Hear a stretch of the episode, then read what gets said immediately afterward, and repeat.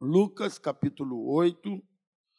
Eu tentei fugir da temática de hoje, mas eu acabei me rendendo a ela.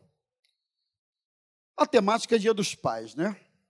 Então eu falei, ah, vou falar de outra coisa, mas não, eu resolvi falar alguma coisa que tem a ver com isso, Dia dos Pais, com a data de hoje.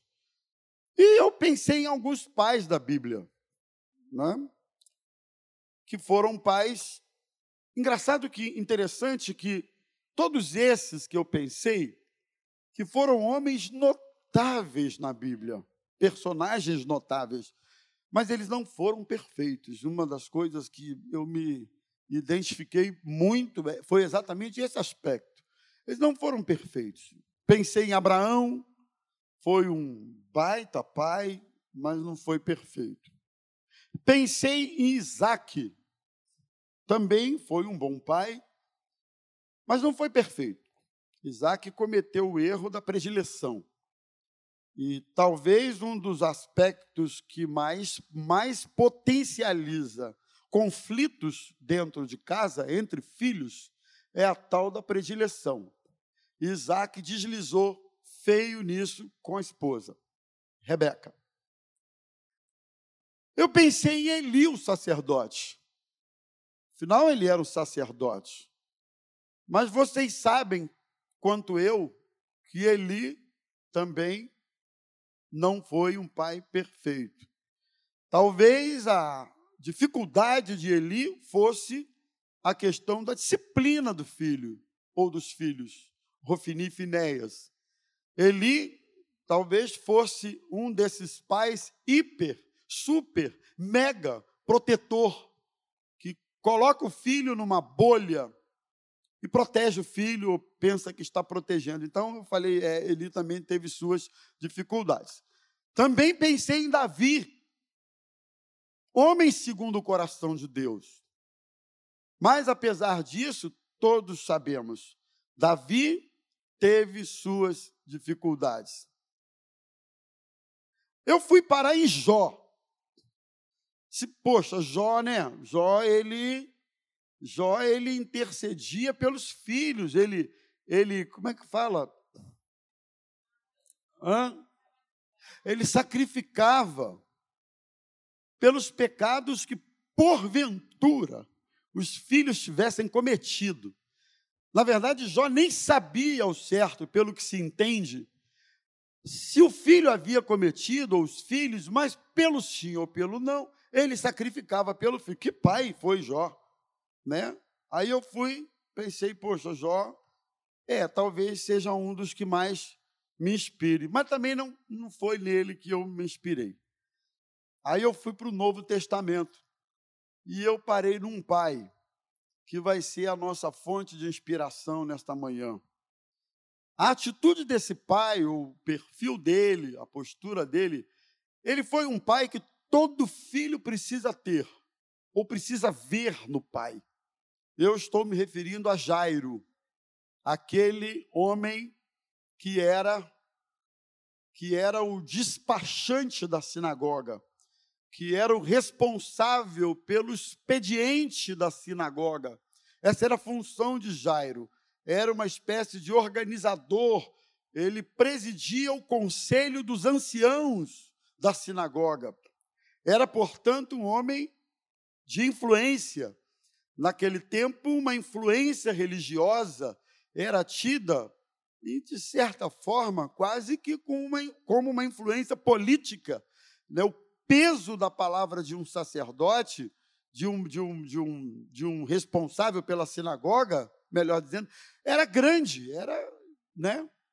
Então Jairo era esse homem e é esse personagem que nós vamos nos inspirar na manhã de hoje. A partir do verso 49 do capítulo 8 de Lucas, enquanto Jesus ainda falava, veio uma pessoa da casa do chefe da sinagoga, chefe da sinagoga, dizendo: A sua filha já morreu.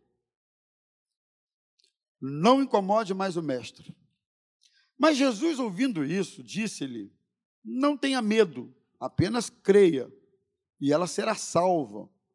Tendo chegado à casa, Jesus não permitiu que ninguém entrasse com ele, a não ser Pedro, João e Tiago, além do pai e da mãe da menina. E todos choravam e apranteavam. Mas Jesus disse: Não chorem. Ela não está morta, mas dorme.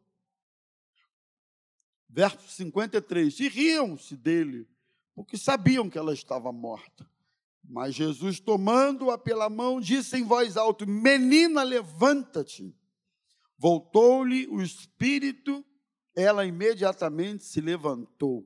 E Jesus mandou que lhe dessem de comer.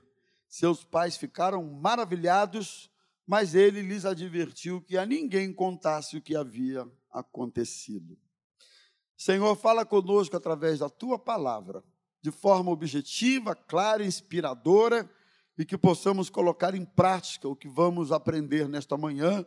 Nós oramos em nome de Jesus. Amém. Amém. Então, meus irmãos, a postura desse chefe da sinagoga, chamado Jairo, eu quero destacar a postura dele não como chefe da sinagoga, porque antes de ser chefe da sinagoga, o cuidador do expediente da sinagoga, ele era pai. Né? Antes de ser pastor ou pastores, ou do título ou do cargo, o ofício de pai veio primeiro. Aliás, nem é bem o nosso caso. Até o ofício de o ofício pastoral veio antes do ofício da paternidade, né? Mas de qualquer maneira, no nosso caso, o maior púlpito, eu vejo muito dessa forma, que eu tenho não é esse aqui, nem a quantidade de pessoas que assiste. O maior público é a minha casa. A maior plateia são os meus dois filhos. Não adianta ganhar a plateia toda para Jesus e aquela plateia que está lá em casa olhando o exemplo, o exemplo e o exemplo, não puder dizer sim e amém para aquilo que ela estiver vendo por parte do Pai. Não adianta nada. Então, quando eu digo que antes do ofício pastoral vem o ofício paterno, o que eu estou tentando dizer é isso: que na escala de valores e de importância, vocês vão me perdoar, tenho certeza. Mas antes de me importar com o que vocês pensam do que eu prego, com o que vocês acham do que eu prego, do que vocês sentem com o que eu prego, eu preciso me importar com o que a plateia que está lá em casa sente do que eu vivo. Não é? sente acerca do que eu vivo. E é isso que legitima, de certa forma, é isso que endossa, é isso que dá calibre, força, têmpera ao ofício de estar aqui em cima. Eu seria muito incompleto, muito frustrado se eu soubesse que eu estou aqui em cima, sendo até às vezes aplaudido em algum momento aí, e lá em casa, meus, meus filhos estão tristes ou estão desviados. Que Deus me guarde e livre de ter filhos desviados da presença dEle. Que Deus me guarde. Que Deus guarde você, Raquel. Que Deus guarde você, Manu.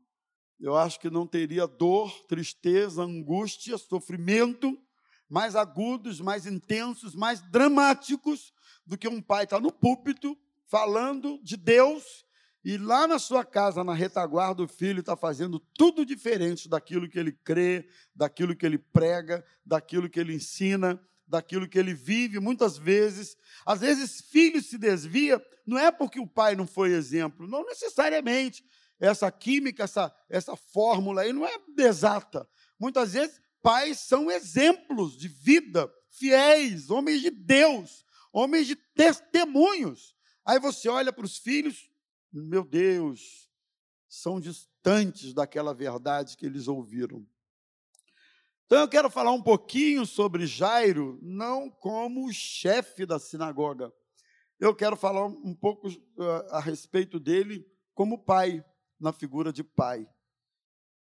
Por que é que eu entendi que Jairo é o tipo do pai que todo filho gostaria de ter e precisa ter. Primeiro, porque ele demonstra para a gente ser um pai, um homem que reconheceu suas limitações como pai. Jairo, vocês sabem, nós lemos o texto, estava vivendo um dos maiores dramas que um pai pode viver a iminência da morte da filha. Ele sabia que a filha estava morrendo. Ele chega para Jesus consciente de que o estado da menina era muito grave. Ele sabia que a garota não tinha mais do que talvez algumas horas de vida. Daí a aflição, daí a angústia, daí o desespero. Embora o texto não externe uma posição do pai assim, mas, mas mas é muito razoável, é muito assertivo ou assertiva a interpretação da gente dizer que ele estava desesperado, sim. Ele sabia das suas limitações. O pai Jairo sabia que, apesar de ser quem era, ele era um homem limitado. Está aí uma coisa que todo filho precisa saber a respeito do seu pai. E o pai também a respeito de si próprio. Porque esse sentimento de super qualquer coisa que algum pai possa ter, ele vai tendo isso até um certo ponto, até que chega uma situação que ele se depara com a sua total incapacidade de resolver, com a sua total ineficiência para resolver aquilo ali. Então, assim, ele reconheceu que era limitado, ah, primeiro porque eu selecionei aqui três coisas há problemas que nos limitam mesmo. O que é que Jairo se sentiu limitado e qualquer pai não deve ter culpa ou, ou, ou, assim por se sentir dessa forma. Há problemas que nos limitam mesmo. Nem todos os problemas vêm com um protocolo, vêm no manual. Quando acontecer isso, faça isso. Quando acontecer aquilo, faça aquilo. Não, não. Tem problemas que você não às vezes eu sou abordado por pais que contam certas coisas que eu fico, meu Deus, eu realmente não sei o que fazer ou o que faria no lugar desse pai. Então a gente precisa saber que a gente é limitado, viu, pai? Você, filho, precisa saber que o teu pai tem os seus limites, porque há problemas, há momentos, há fases da vida do filho ou da vida do pai não é só é uma, é uma relação em que a, a coisa atinge os dois lados, do filho e também do pai, e que a gente se sente limitado mesmo. Segundo, a gente se sente limitado porque ah, muitas vezes a gente vem de contextos que não ajudam. Existem pais que, em algum momento da vida, como pai, ele se vê obrigado a dar ao filho alguma coisa que ele nunca recebeu. Não é? Às vezes o filho reclama do pai sobre certos aspectos, mas ele não atina que o pai dele veio de uma criação diferente, veio de um contexto diferente, veio de um lugar diferente, veio de uma cultura diferente. Quantas vezes eu vejo o pai bancando é, ensino para o filho, faculdade para o filho, formação para o filho, e esse filho avança nisso tudo, mas ele mesmo não teve. Aí parece que chega uma hora que os dois não conseguem se comunicar. Parece que os mundos vão ficando distantes um do outro. O mundo do filho, estudado, para frente, culto, capacitado, etc, etc, e o mundo do pai, que ficou e o mundo do pai que estacionou. O mundo do pai que é um outro totalmente diferente. Então, nós precisamos considerar no quesito limitações a realidade de mundos que são diferentes. E o grande desafio é a gente tentar ou aproximar esses mundos ou conseguir falar a mesma língua com mundos tão distantes um do outro, né? Então, limitação, a limitação, nós somos limitados porque, já falei, nem todos os conflitos vêm com um protocolo pronto para dizer para a gente como é que a gente tem que fazer. Então, primeira coisa, pai, saiba o seguinte: você tem suas limitações. Por melhor que você queira para o seu filho, por melhor que você. Mas você tem as suas limitações, não é? Tem uma hora que não dá. Tem uma hora que é Deus que derrama a graça, tem uma hora que, ah, sabe? Eu acho que tem um momento que existe uma coisa chamada amor, que encobre multidão de pecados, ou eu diria, encobre multidão de limitações, de dificuldades, de, de, de, disparidades entre um perfil e outro. Existe uma coisa chamada amor, né? Que encobre tudo isso. E a minha oração nesta manhã é que esse amor seja derramado do céu para a sua alma, para o seu coração, para que de alguma maneira isso gere aproximação quando a limitação for bem escancarada, bem aguda e bem forte entre vocês. Segundo, Jairo foi um pai que, por reconhecer as suas limitações, ele soube a quem recorrer, a despeito do prognóstico que era dramático. Então, assim, está aí um exemplo bom que Jairo deixa para a gente. É que na hora da limitação, eu preciso recorrer a alguém que me ajuda, que supre, que me dá sabedoria, que me dá discernimento, que me dá graça, que manda uma porção que eu preciso para aquele momento que eu não sei nem como é que aconteceu. Eu chamaria até, porque não, de milagre. Quem é esse alguém? É Jesus. Jairo recorreu a Jesus. Ele sabia que o prognóstico era o pior possível, era dramático, como eu comecei dizendo. Ele sabia que a menina estava morrendo. Ele sabia que era questão de, no máximo, algumas poucas horas. Nessa hora, ele recorre a Jesus. E é interessante que ele recorre a Jesus, primeiro, com a postura certa, que é a postura que todo mundo deve, quando for o caso, recorrer ao Senhor Jesus, de prostração. Ele se prostrou diante de Jesus. Ele se rendeu diante de Jesus. Irmãos, não há ocasião melhor, ou pelo menos que nos torna mais sensível a isso, do que quando a ocasião é de, de crise, de dificuldade, de problema e de, e de limitações. Ele se prostrou a Jesus. Ele não foi arrogante diante de Jesus. Ele não reivindicou nada do Senhor. Ele se prostra. E outra coisa, ele pediu da forma correta. Ele supriu suplica ao Senhor. Suplica. Que coisa boa.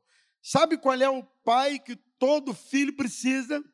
É aquele pai que, quando não sabe o que fazer, chama Deus para coisa e diga: Deus, aqui está meu filho. Deus, aqui está o problema. Deus, aqui está a dificuldade que ele está enfrentando e eu mais ainda, porque não sei o que fazer. Não há o que fazer. Senhor, aqui está.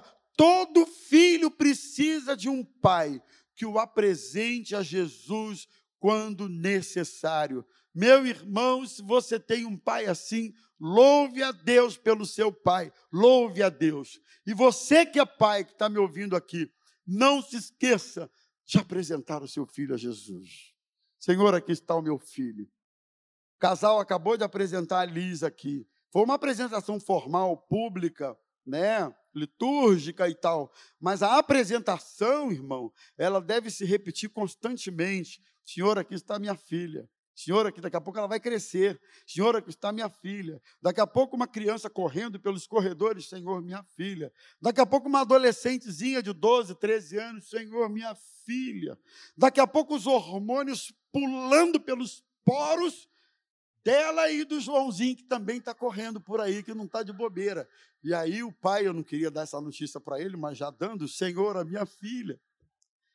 Daqui a pouco vem o tempo de namoro, daqui a pouco vem o tempo da faculdade. Senhor, a minha filha, o tempo todo você precisa apresentar o seu filho ao Senhor. Apresente aquele que é o maior cuidador do seu filho, o Senhor Jesus Cristo.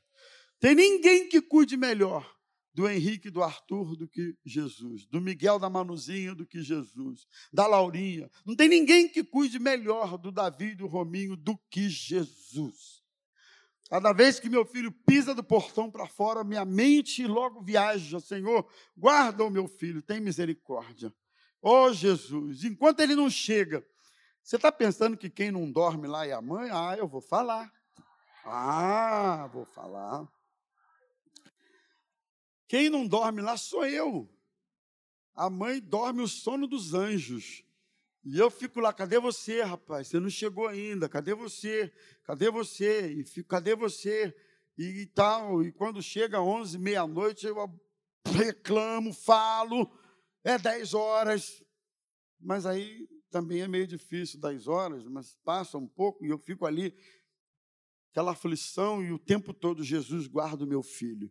Deixa eu te dizer, apresente minuto após minuto o seu filho para Jesus, porque ele é de Jesus, ele é do Senhor e é o Senhor que está cuidando dele. Amém ou não, gente?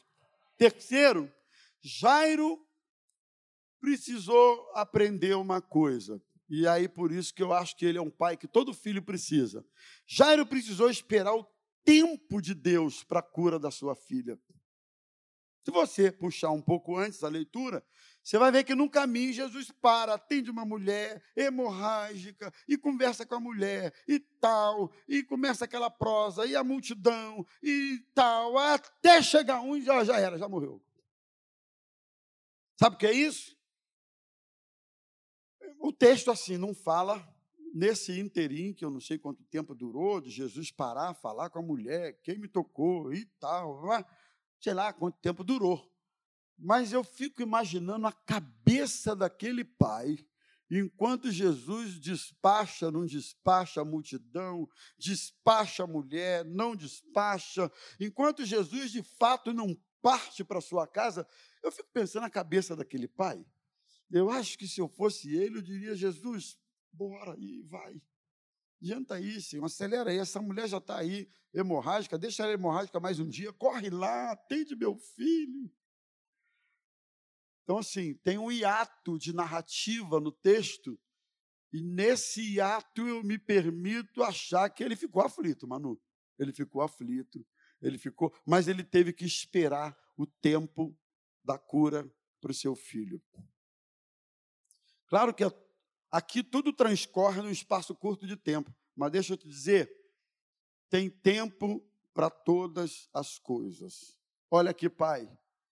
Respeite o tempo de Deus na vida do seu filho. O tempo de Deus não é o seu tempo. O modo de Deus não é a pressa que você tem e eu não é a pressa de Deus. Ele tem o tempo certo, ele tem o modo certo, ele tem a maneira certa, ele tem a forma certa, ele tem tudo certinho para o seu filho. Então, deixa eu dizer aqui para você, pai, eu estou falando para pai de tudo que é tipo. Pai cujo filho está bonitinho na igreja, ou pai cujo filho está nas drogas, na prostituição, e fazendo as coisas mais terríveis. Tudo isso é possível aqui. Deixa eu te dizer, Deus tem o tempo certo para agir na vida do seu filho. Eu quero te dizer aqui uma coisa crendo ser profética para a sua vida. O agir de Deus em forma de cura virá na hora certa na vida do seu filho. Você crê nisso? Virá na hora certa. Tem que esperar o tempo de Deus, a hora de Deus, o momento de Deus, tudo isso. E apesar dos obstáculos, ele não abriu mão de levar Jesus para sua casa. Alguns obstáculos supostos aqui, talvez o da exposição pessoal, né? Ele era chefe da sinagoga, expor uma fragilidade para Jesus e, pra, e diante de quem estava perto, então era um obstáculo. A própria notícia derradeira de que a menina já tinha morrido, e que, portanto, não faria sentido mais qualquer clamor, não faria sentido o pedido, a espera, e nem tampouco levar Jesus para a casa dele, porque já estava morta. Mas mesmo assim, diante da palavra de Jesus para ele, não temas, só creia. Jairo, mesmo sabendo da sentença, ele levou Jesus para sua casa. E lá na sua casa, ele contemplou a ressurreição da sua filha. E eu quero terminar dizendo isso para você, pai. Leve Jesus para sua casa. Leve Jesus, mesmo que alguém diga para você se teu filho já está e passou da linha, deixa dizer, leve Jesus para sua casa, porque a ressurreição a libertação, a restauração, a cura, o milagre, aquilo que os homens dizem que não tem mais o que fazer.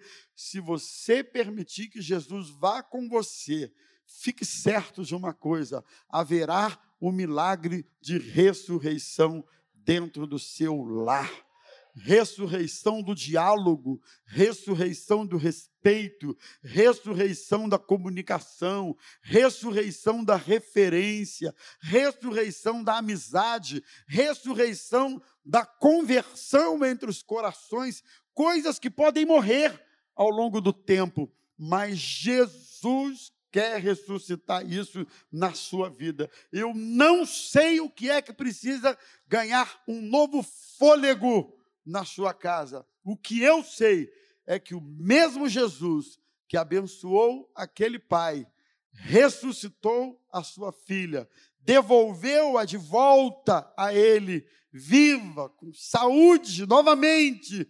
Esse mesmo Jesus está dizendo para mim, para você, não importa a sua condição, a palavra é a mesma, não temas, apenas creia. Amém? Que Deus nos abençoe. Que Deus abençoe, papai, nesse dia. Que você possa entregar ao seu filho exemplos que este pai, Jairo, ensina para gente na manhã desse dia.